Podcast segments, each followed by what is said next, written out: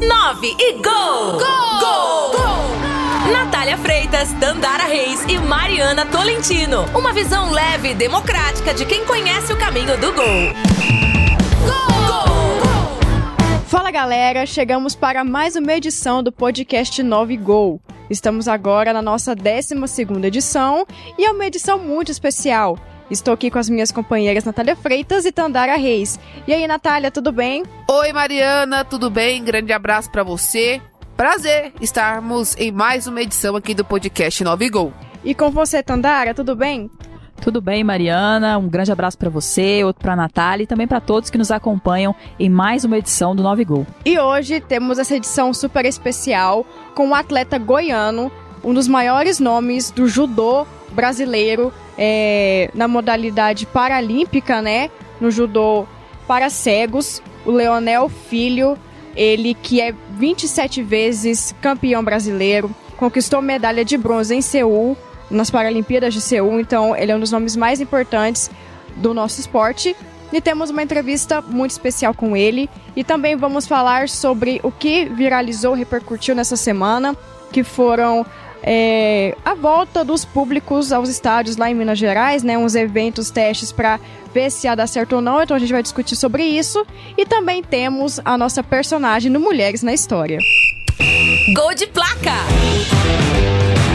E aqui no nosso Gol de Placa hoje, o nosso convidado é muito especial. É um dos principais é, atletas paralímpicos da modalidade do judô. E ele é goiano, tem 59 anos e neste final de semana, nessa última semana, foi homenageado em Anápolis. Daqui a pouquinho ele vai explicar pra gente como é que foi essa homenagem, mas o nosso convidado hoje é o Leonel Filho, ele que foi medalha de bronze nos Jogos Paralímpicos de Seul em 1988 e também já teve participação em outras duas Paralimpíadas. Ele foi 27 vezes campeão brasileiro e tricampeão do Parapan. Ainda tem uma medalha de ouro na Copa do Mundo de 2005 e é bronze no Mundial de Madrid. Muito é, vitorioso o nosso convidado de hoje aqui no podcast 9 Gol.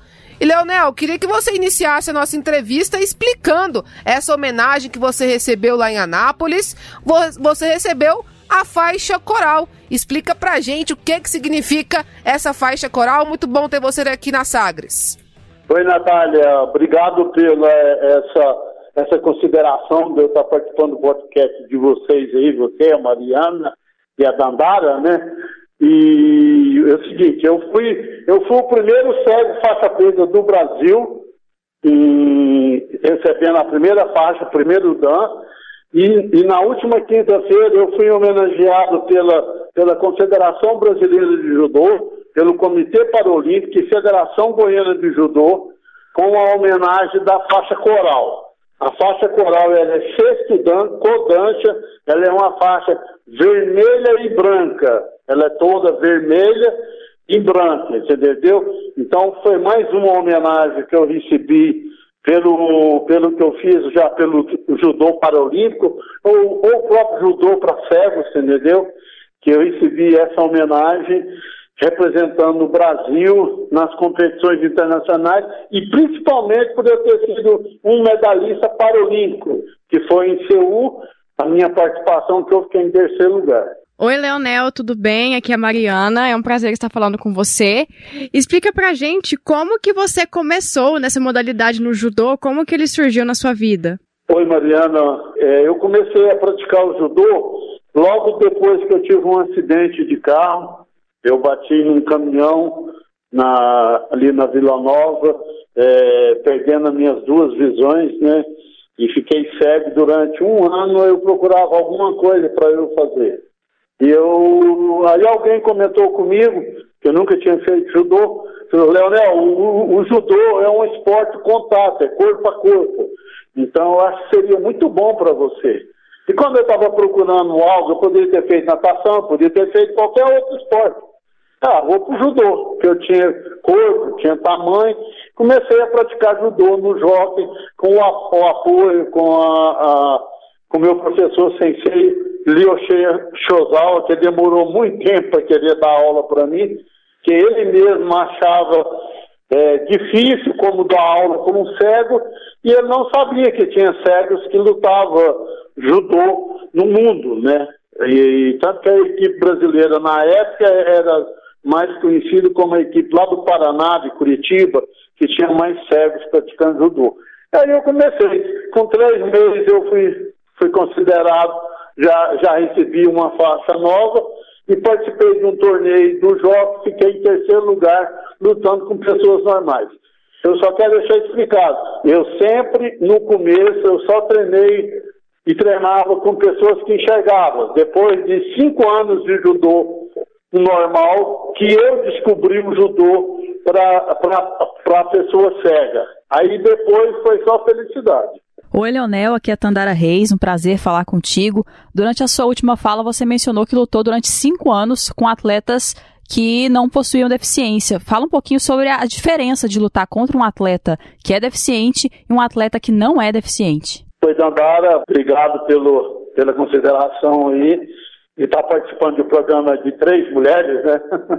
É muito bom isso. Vocês falar do, do especializado mais do que do futebol. Tá. O que, que aconteceu? Eu comecei a treinar com pessoas normais, tá dito, pessoas que não enxergam, treinava, competia. Eu fazia parte da seleção goiana do Jockey, que era a equipe que tinha no Jockey, que na época era uma potência no esporte, e competia. Eu participei de campeonato goiano, competi, participei de competições centro-oeste, tudo com pessoas normais. Em 85 para 86 foi quando eu descobri o judô para cego e foi quando eu fui. A diferença de lutar com pessoas normais são só a limitação e a pegada para competir. O resto corre tudo normal e tanto quando eu entrava na competição de normais, eu tinha que entrar na regra deles. Eu não tinha nenhum privilégio na na pegada. Já começava no comprimento Rajimi e já pegava para a luta, você entendeu? Então, a diferença do cego, não. Você cumprimenta, não tem limite de área, mas se eu estiver fugindo da área, eu sou punido. E, e quando você faz a pegada, Aí você começa a luta, você tem que ter o um contato seu com o seu adversário. Leonel, e você é massoterapeuta, né? Como que você conseguiu conciliar né, a sua carreira como judoca com a sua profissão? Como é que foi conciliar essas duas funções que você tem? O, o, Natália, quando eu comecei a praticar judô e comecei a viajar pra, aqui para o Brasil, para fora, muitas pessoas cegas trabalhando com massagem. Muitas pessoas que têm uma, uma sensibilidade muito grande com as mãos, certo? Então o que aconteceu? Aí eu estava procurando algo para eu poder trabalhar.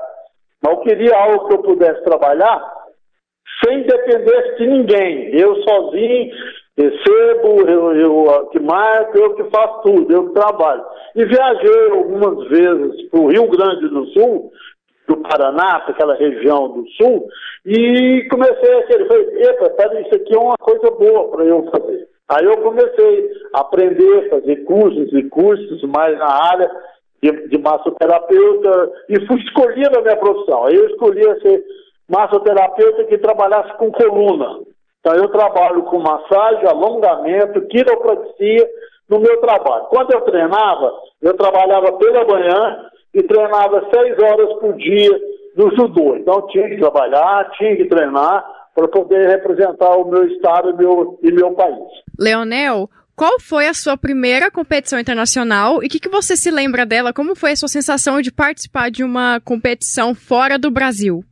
A primeira competição que eu fui para fora, nunca tinha saído de casa sozinho, nunca tinha me virado sozinho como uma pessoa cega foi para Seul, foi para as Paralimpíadas de Seul, Seul de 88, que maior dificuldade, tive que sair daqui, fui para Curitiba, integrei a seleção brasileira, passei por. É, é, foi quando eu fui para Seul, que para mim foi um, uma, uma das coisas mais bonitas no, minha, foi quando eu subi no pódio e estava recebendo uma medalha de terceiro lugar, e eu num país sozinho, sem ninguém, ninguém divulgava o esporte paralímpico, não tinha divulgação, você entendeu? E hoje eu vejo que ó, as Paralimpíadas começam amanhã, como que mudou daquela época para cá, entendeu? Então, o apoio, a divulgação é muito grande, é muito forte. Leonel, você mencionou aí a falta de visibilidade do esporte paralímpico. Como que você vê essa questão do esporte paralímpico ainda ter tão pouca visibilidade em relação às outras modalidades? É, eu acho que o, hoje o esporte paralímpico ele é, um, ele é igual um, um, atleta. Um atleta paralímpico ele tem, ele tem que ter a mesma condição, o mesmo apoio, a mesma divulgação do esporte olímpico, porque a pessoa deficiente, eu estou falando em termos da pessoa deficiente, ela tem muito mais dificuldade para sair da sua casa, para ir treinar, para fazer toda a parte, né? Aí a divulgação, você vai para a imprensa, você nem vê falando, você não vê falando de momentos paralímpicos, você não vê. Agora que está dizendo, você vê, a abertura é amanhã, ninguém sabe quem que é um atleta, quem é um atleta paralímpico, quem foi medalhista, quem não foi. Porque eu, eu acho que tem que ser por igualdade. Agora, será que é ser um deficiente cego ou, ou um deficiente aleijado, de cadeira de roda, fazendo aquela participação? eu acho que é uma superação muito grande para nós, atletas paralímpicos. Eu acho que tem que ser mais aberto, com mais divulgação. E as Paralimpíadas sempre dão muitas medalhas, né, para o Brasil. Em 2016, no Rio, por exemplo, o Brasil terminou em oitavo lugar no quadro de medalhas, com 72 medalhas. Então, são muito, muitas medalhas mesmo. Nos dá muito mais medalhas Paralimpíadas do que propriamente as Olimpíadas. Como é que tá a sua expectativa para essas Paralimpíadas? Acha que o Brasil pode fazer bonito de novo, Leonel? Eu, eu acho com essa epidemia que teve, muitos atletas que teve, ah, o Covid-19, que pegou, que a preparação, toda a dificuldade que tem, que teve para poder treinar, eu espero que o Brasil continue no top 10, entendeu? Com o pessoal que está indo, é, o pessoal do judô. O judô mesmo está indo, foi cinco pessoas no, no masculino e quatro pessoas no feminino. O judô são sete atletas no masculino e sete. O Brasil ficou sem duas vagas e três vagas no feminino. Entendeu? Então, o que acontece? Eu acho que a dificuldade vai ser muito grande para conseguir, mas eu acho que com a garra, com a determinação, na hora que começam as competições, aí nós temos que esquecer tudo e tentar buscar uma medalha para o nosso país. Eu acho que o Brasil ainda continua no top 10 ainda. Leonel, você citou na sua resposta sobre a pandemia, né, de Covid-19. E para você, como que ela afetou na sua vida, é, nas coisas que você faz? Como que foi a pandemia para você é, em sua rotina? É, ela mudou a vida da gente, principalmente a gente que é deficiente visual, a, a, a possibilidade da gente pegar o contato com a mão é muito grande, tá? Eu peguei a epidemia, eu tive o Covid-19, fiquei, não tive estado mal, mas tive, peguei, passei por toda a situação, já tomei as duas doses que era para tomar, se tiver a terceira, eu vou tomar, então talvez pode ter o reforço aí, a terceira dose. E o que, que acontece? É, é, é, hoje nós estamos vivendo, e, meu, e o meu trabalho é um contato direto, corpo a corpo com a pessoa. Eu trabalho no corpo da pessoa pelo menos uma hora fazendo massagem. Então hoje eu trabalho de máscara, eu trabalho de óculos, de óculos protegendo meus olhos, entendeu? E a mão é um litro, é um vidro de álcool o tempo todo trabalhando. Hora que termino, faço toda a higienização minha, da minha sala, a gente teve uma mudança na vida da gente que a gente não vai saber como vai ser amanhã. É muito complicado. Perdi muitas pessoas, perdi muito colega, muitos amigos judocas, você entendeu? Por essa situação. E está naquela situação. A gente hoje, para treinar, o judô é muito complicado, porque é um esporte corpo a corpo, ele é pegado. Eu fui fazer a homenagem lá em Anápolis pela federação que eu fui receber, a fazer alguns randores, alguns movimentos lá. O que, que acontece? É muito difícil. A máscara, ela atrapalha a gente mais da conta, mas conseguimos é, passar, acho que vai passar, se Deus quiser. Estamos aguardando aí que as melhoras, talvez possa começar já a treinar já a partir de setembro já. Leonel, você tem 38 anos de carreira. Eu queria que você dissesse o que, que o judô mudou na sua vida, o que, que ele significa e o que, que ele te ensinou durante todos esses anos. É, o judô ele me mudou para uma pessoa completamente. Eu, quando eu perdi minha visão com 19 anos, na fase mais talvez de um, de um, um adolescente virando adulto, eu tinha tudo, né? Tinha uma vida boa, trabalhava, tinha meu emprego, tinha meu carro, tinha onde morar, tinha uma condição excelente. De uma hora para outra, de um dia para a noite, você ficar cego é, é, um, é, uma coisa muito difícil. Eu fiquei um ano mal, mal, mal, mal, entendeu? Comecei a praticar judô, mudou a minha vida, que eu criei coragem, eu criei, criei ânimo, eu queria fazer as coisas, eu queria mostrar para as pessoas que eu era capaz, que eu tinha condição de fazer algo na vida, que eu poderia, mas nunca imaginei que eu ia ser um atleta de competir, de escrever o meu nome em Goiás, de escrever o meu nome no Brasil, escrever o meu nome internacionalmente, que várias vezes eu saí daqui, chegava fora, estava vendo o meu nome na televisão, o meu nome na imprensa, a divulgação era muito boa, então eu procurei ter isso. Então eu agradeço principalmente a Deus, ao meu professor Lioche Shozawa, que eu treinei com ele 27 anos e, e, a gente perdeu ele, ele morreu, tá? Então isso foi uma perda muito grande para mim ligada ao judô. E agradecer a minha família, os parentes, os amigos, que sempre deu força.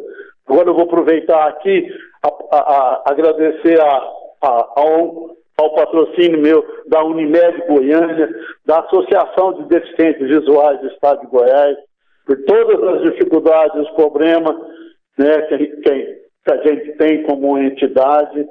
E também agradecer o Comitê Paralímpico, Confederação Brasileira de Judô, né, e a Federação de Judô, e o projeto José Silva, né, que, que, que, é a academia que eu treino hoje. Então, mudou bastante a minha vida.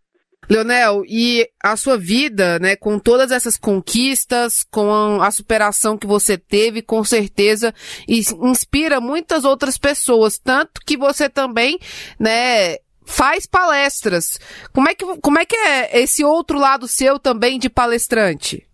É, depois que eu parei há uns três anos atrás de competir, eu comecei a, a ser convidado para dar palestra, para fazer dinâmica de judô, participar de, de exame de faixa, de criança, de adulto. O que, que acontece? Eu vou falar da minha superação, da minha dedicação, da dificuldade que uma pessoa cega tem quando ele quer ter a dificuldade.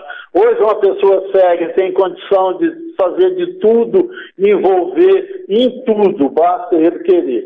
Então, hoje as palestras que eu faço são de superação, de garra, determinação, de, de dinâmica, como um deficiente visual, como um cego, praticar esporte, entendeu? Eu viso mais o lado desse, dessa superação. É, faculdade, é, academias que tem aí alunos, você participa, você fala. Então, é uma superação muito grande. Então, é uma vitória minha. Então, eu consegui viver isso e, e agradeço a Deus todo dia por ter dado força para mim. Tem minha família, tem meus filhos, tenho neto. Então, eu sou um cara que consegui realizar o meu sonho na vida. Leonel, já estamos chegando aqui ao fim da nossa entrevista. E para a gente encerrar, eu queria que você desse um recado para essas pessoas que querem começar a fazer judô ou que passou ou está passando pelas dificuldades que você enfrentou na vida e acha que, não sei, tá tudo perdido assim. O que, que você tem a falar para essas pessoas? Eu sou um cara que eu falo assim, não é uma pessoa deficiente que tem, que vai ter problemas. Hoje, as pessoas normais, os adolescentes, né, tá tendo, procurando outras coisas que não tem, entendeu? Então, se a pessoa parar e pensar, hoje nós temos que sonhar e correr atrás dos sonhos da gente, porque hoje, se você demorar, você não consegue mais. Então o tempo está sendo tão rápido que nós temos que procurar. O deficiente procura suas entidades, as suas associações, cada um na sua deficiência, tá? E procura a sua associação, que você vai ter o esporte, vai ter sua escola, você vai ter tudo, você tem que conquistar tudo. E a pessoa normal, que ela encara a criança, o adolescente, o adulto, que nós estamos vivendo, tem dois anos, vai fazer quase dois anos, que estamos vivendo só dentro de casa, com angústia, com depressão, e a pessoa tem que ser forte. Hoje nós temos que ser forte, tem que ter Deus, primeiramente, para poder ajudar. A, a, a, eu, eu dou graças a Deus a isso tudo, que eu busquei como eu poderia ter feito outra coisa? Eu poderia ter mexido com droga, eu poderia ser um alcoólatra, eu poderia ter feito outras coisas, mas não. Eu procurei o esporte que eu queria, eu queria vencer, eu queria ser alguém na vida, mas não sabia como ser alguém. Hoje eu sou, eu tenho o meu trabalho, eu tenho tudo que eu represento no judô, ou, ou, ou numa academia, eu chego num lugar, eu sou reconhecido, entendeu? Mas sou reconhecido por quê? Porque o meu trabalho foi bom. A minha conquista, eu não derrubei ninguém, eu não passei por cima de ninguém, eu não precisei de humilhar ninguém, eu conquistei com a minha vontade, com a minha dedicação. Então é isso, eu falo para todo mundo. Vá à luta, vá à luta e que um encontro judô é mais moído do que você perder na vida, porque a vida você levanta e vai atrás. O judô, quando você cai nele num impom, as costas dói, né, filha? E você tem que levantar para tentar dar outro impom em alguém. Vencer, vencer e, e, conquistar aquilo que a gente quer e que, que a gente busca sem precisar de passar rasteira em ninguém. Leonel, queria te agradecer muito pela disponibilidade, por ter atendido aqui a nossa reportagem, por participar do podcast Nove Gol, mas queria te agradecer também por ter representado tão bem o nosso estado e por essa aula que você nos deu hoje, aula de amor à vida, aula de amor ao esporte e aula de superação. Muito obrigada e que você tenha muito sucesso na sua vida ainda. Falou, eu que agradeço a, a, a Rádio Sagres, né? Como se diz, eu conheço a, o pessoal daí, o Charlie, Roberval, Virley, o André, o André é um amigo meu, muito, o André Rodrigues, né? E, e os outros que tá por aí, que, que já passou, que já passou. Então eu conheço a rádio desde lá de, da Rádio K, já consegui muita coisa, apoio, é, divulgação, já participei da rádio, já fui homenageado pela rádio. Então, mais uma vez, eu recebendo essa homenagem. Agora é das meninas, né? Das meninas do podcast, a Natália, a Mariana e a Dandara. Deus ilumine vocês com o programa de vocês e, e seja forte. Não deixe esse homem derrubar você, não, viu? Viralizou, repercutiu e virou pauta. E o Viralizou desta semana não poderia ser diferente. É o principal assunto entre os clubes que disputam a Série A e a Série B do Campeonato Brasileiro é um anseio dos clubes que há quase dois anos estão jogando aí de portões fechados sem a presença do público. Tudo porque na última semana tivemos dois eventos testes no estado de Minas Gerais. Primeiro, no jogo do Atlético Mineiro contra o River Plate pela Libertadores da América, onde mais de 17 mil torcedores do Atlético estiveram presentes lá no Mineirão. E na sexta-feira tivemos mais de 4 mil pessoas no jogo entre Cruzeiro e Confiança pela Série B do Campeonato Brasileiro. Após esses dois eventos testes, a Prefeitura de Belo Horizonte proibiu que haja qualquer partida, qualquer evento esportivo com a presença de público. Então podemos dizer que foram experiências mal sucedidas porque apesar do tamanho do Mineirão e dos públicos terem sido é, bem menores do que a capacidade do estádio, tivemos muita aglomeração e registros de pessoas que estavam dentro do estádio sem máscara. Então, a, os torcedores não contribuíram para a questão do distanciamento social e também para o uso da máscara. Com a proibição em Belo Horizonte, esse assunto veio à tona. Nessa semana, o Charlie Pereira, nosso companheiro aqui na Sagres, trouxe uma matéria em seu blog em que o presidente do Goiás, Paulo Rogério Pinheiro, destaca que vai pedir à Prefeitura de Goiânia a liberação para ter público nos jogos do time esmeraldino.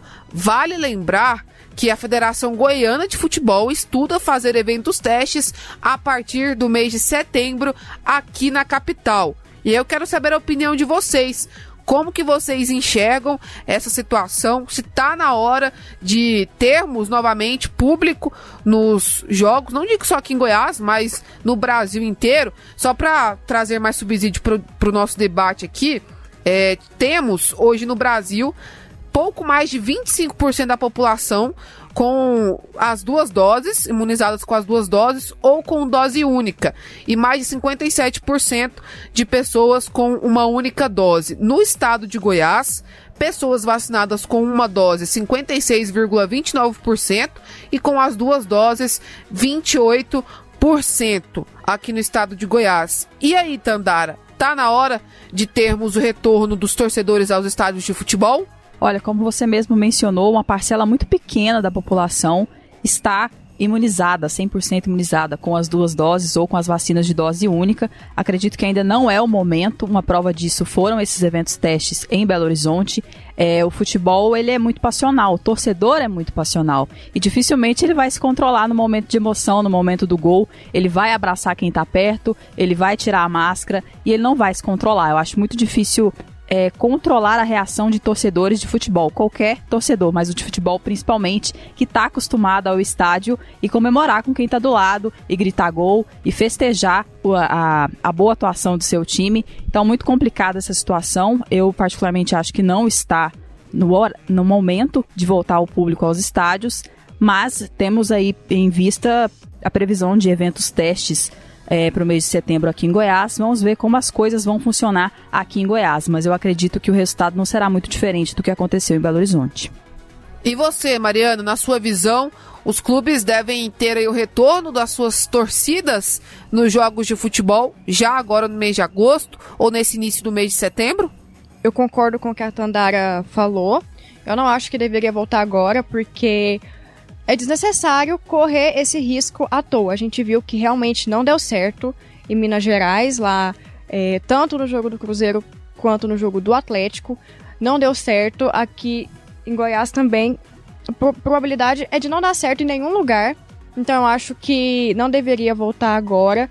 Tem que ser no momento mais propício mesmo, quando todo mundo já tiver vacinado, não só com a primeira dose, mas sim com a segunda dose, porque não tem necessidade de correr um risco à toa. A gente sabe que os casos, mesmo assim, têm aumentado, né, da Covid. A gente tem novas variantes circulando aqui, principalmente em Goiás também. Então, não tem, não vejo motivo para essa volta do público. Claro que a gente quer que o público volte é, o quanto antes, né? Porque todo mundo quer voltar a ver o futebol no estádio presencialmente, ter aquela energia novamente. É, de comemorar um gol, é abraçar uma pessoa que você nem conhece na vida, assim, mas na hora da emoção lá você acaba abraçando. Mas a gente pode esperar mais um pouco, né? Não tem essa necessidade de, ter, de voltar agora. Eu acho que lá mais pro. Talvez final do ano, quem sabe, né? Quando todo mundo. Se todo mundo já tiver vacinado, né? Que eu acredito que esteja. Então eu acho que seria assim um momento bom para voltar. Fazer eventos testes antes, claro, quando todo mundo estiver vacinado. Então, minha opinião no momento é que não volte o público ao estádio.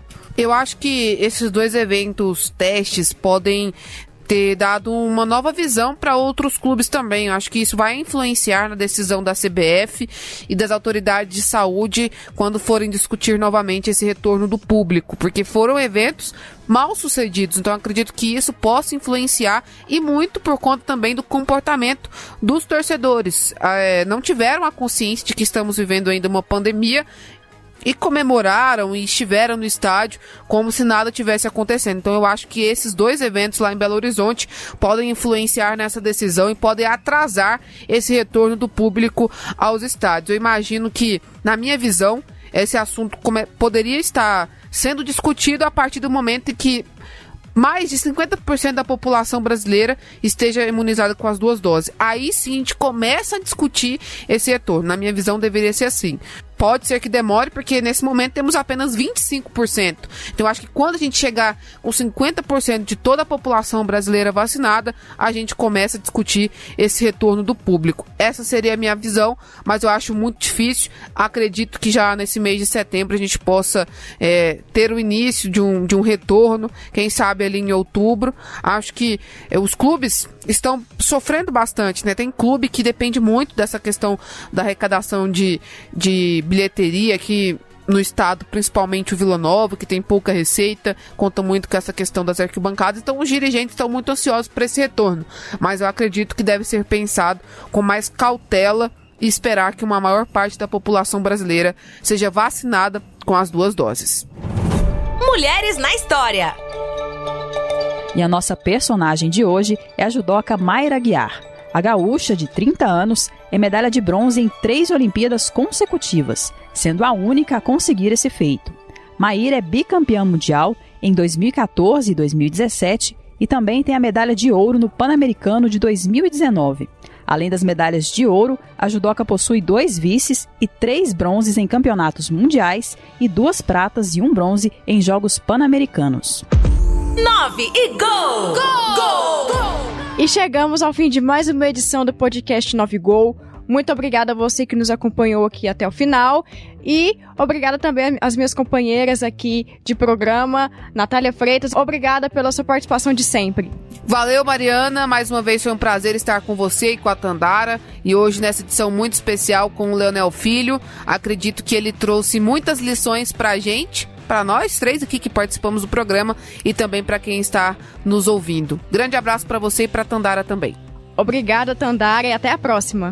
Eu que agradeço, sempre um prazer participar aqui do Nove Gol com você, com a Natália. Grande abraço para vocês e também a todos que nos acompanharam em mais uma edição do nosso podcast. E você, ouvinte, pode acompanhar o podcast Nove Gol toda segunda-feira às 8 horas da noite na Rádio Sagres 730M, mas sai antes lá no Sagres Online, a partir das 18 horas. Você pode conferir também em todos os tocadores de podcast.